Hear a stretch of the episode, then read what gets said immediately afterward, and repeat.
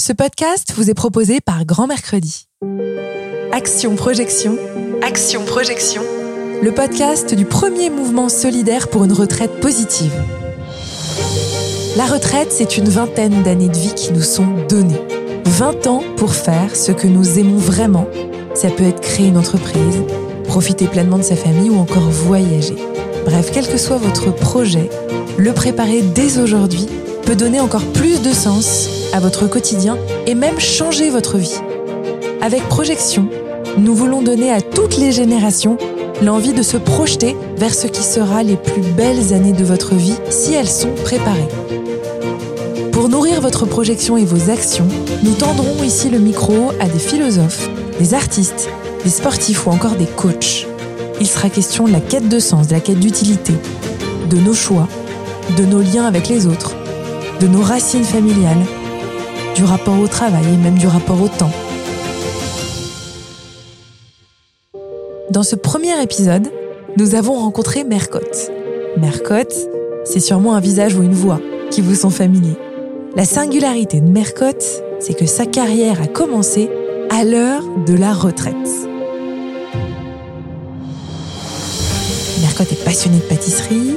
Elle est aujourd'hui chroniqueuse radio pour France Bleu Pays de Savoie et aussi jury de l'émission Le meilleur pâtissier, un concours de pâtisserie amateur, sur M6. Pour elle, se projeter, c'est faire confiance. C'est cultiver un optimisme qui ne prend pas une ride et c'est habiter le présent sans en perdre une miette. Je vous souhaite une très bonne écoute.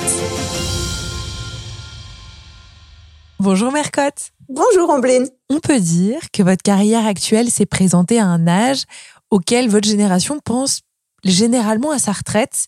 Est-ce que vous avez hésité avant de vous lancer? Qu'est-ce qui vous a décidé vraiment à y aller? Alors, bien entendu, je n'ai pas hésité. De toute façon, on est toujours venu me chercher.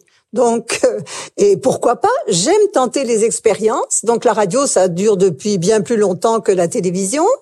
Et, mais ça dure toujours. Donc, je suis une retraitée active. Pour moi, d'ailleurs, je ne suis pas retraitée puisque je suis salariée. Mais effectivement, j'ai largement, largement dépassé l'âge de la retraite classique.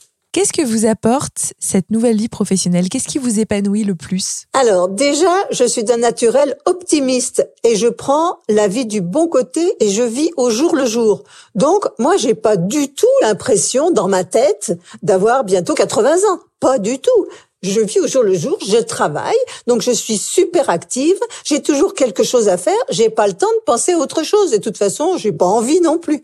Est-ce que le fait de vivre cette carrière dans la seconde partie de votre vie fait que vous la savourez plus ou que vous la savourez mieux? Je n'en sais rien parce que je n'ai pas de comparaison, mais je savoure bien sûr toute la chance que j'ai d'être euh, toujours euh, active, d'avoir toujours envie de faire plein de choses, d'être dynamique, d'essayer de marcher mes 6 8 kilomètres par jour parce que l'hiver je marche moins et de faire plein de choses et d'avoir toujours quelque chose à faire. J'ai toujours un emploi du temps chargé avec euh, plein de choses à faire.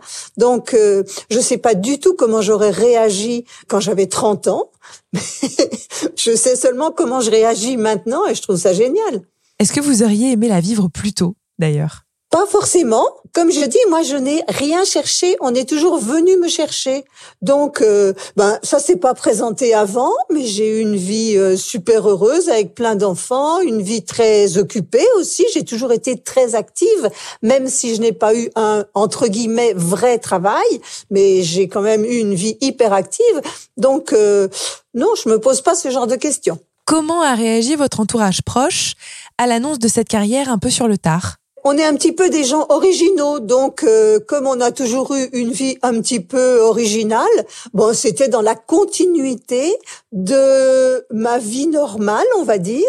Et bon, ils sont pas plus euh, intéressés que ça, ni ça les affole pas du tout. Hein. Mes petits enfants regardent pas la télé, euh, que leur grand-mère soit à la télé, ben alors ils s'en moquent complètement, mais vraiment, hein, c'est pas du tout. Ça n'a pas changé ma vie, donc ça n'a pas changé leur vie. Bon, les plus petits peut-être à l'école, les maîtresses demandent des gâteaux pour les fêtes de l'école. Il faut que leur grand-mère fasse un gâteau.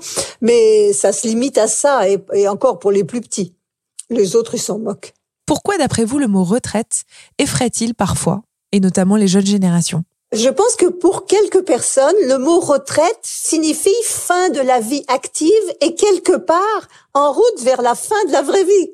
C'est sûr. On est coupé du monde du travail, on est coupé peut-être de ses amis, des gens qu'on fréquentait jusque-là. Ça peut être déstabilisant. Mais ça, c'est pour les personnes un peu pessimistes. Mais les gens optimistes, ils vont dire, quelle chance, maintenant, je vais pouvoir faire plein de choses. Et je vois beaucoup de gens qui sont à la retraite, qui sont bien plus débordés qu'avant, parce qu'ils ont tellement de projets, tellement de choses à faire, ben, qu'ils trouvent pas le temps. Bon. Il faut dire aussi qu'en vieillissant, on fait toujours autant de choses, mais on prend plus de temps à les faire.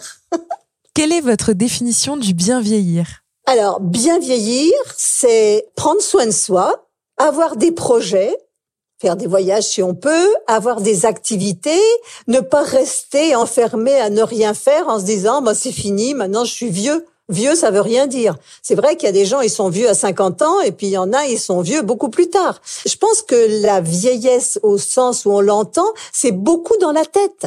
Si on a plein de projets, si on a plein de choses dans sa tête, on est toujours jeune, ou presque. C'est vrai que chaque étape de nos vies est généralement projeté, préparé avec soin et enthousiasme.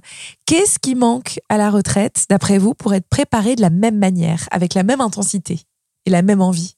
Eh ben, je pense que justement, sa retraite, il faut la préparer, se préparer, se faire un programme, saisir les opportunités, parce que maintenant, il y en a beaucoup hein, pour les retraités. Maintenant, on est, on est jeune quand on est retraité, parce que quelqu'un de 60 ans, c'est quelqu'un qui est jeune quelque part. On n'a pas la même forme maintenant à 60 ou 65 ans qu'il y a 50 ans en arrière. Donc maintenant, on a encore plein de choses à faire. On a encore euh, la possibilité de faire du sport, de s'investir dans des associations, d'aider des jeunes. Par exemple, il y a souvent euh, aider les jeunes à faire leurs devoirs, les jeunes un petit peu en difficulté. Il y a tellement de choses à faire. Aller voir les enfants malades. Euh, il y a plein, plein de choses à faire. Il faut se donner des buts. Et puis, ben, on voit pas le temps passer, donc on se voit pas vieillir. Qu'auriez-vous envie de dire? Aux jeunes générations qui appréhendent de subir cette étape de leur vie qu'est la retraite?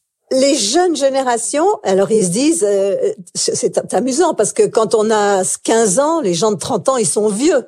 Quand on a 20 ans, les gens de 50 ans, ils sont vieux. Et, plus ça va, plus, plus on se rend compte que finalement, on y arrive, quoi. Et donc, euh, non, mais il faut pas voir la retraite comme une coupure et comme un arrêt de quelque chose. Effectivement, on arrête sa vie professionnelle, mais il y a la vraie vie après, l'autre vie qui est, si on l'organise, si on s'y prépare, c'est quelque chose de super. En plus, on est un peu plus libre, on est moins euh, contraint par les horaires et par plein de choses. Donc, euh, mais c'est un merveilleux moment, la retraite, entre guillemets. Qu'est-ce qu'on peut vous souhaiter pour l'avenir, Mercotte? Eh bien que l'émission continue. De toute façon, on va attaquer la dixième saison là. Là, j'ai un mag à la radio qui est tous les dimanches. Ben là, je suis en train de préparer mes émissions du mois de mars. Donc j'ai plein de choses. Donc on me souhaite que tout continue comme ça et que je conserve la santé, bien sûr. Mais je suis déjà vaccinée, j'ai de la chance. C'est l'avantage d'être vieux. Merci Mercotte. Merci beaucoup pour votre écoute. Je vous invite à noter et commenter cet épisode sur votre plateforme d'écoute, quelle qu'elle soit. Ça peut être Apple Podcast, Spotify ou encore Deezer, celle que vous préférez. Cette note, ce commentaire, ça nous permet de toujours mieux répondre à vos envies et à vos besoins. À très bientôt et d'ici là, je vous souhaite une très belle projection.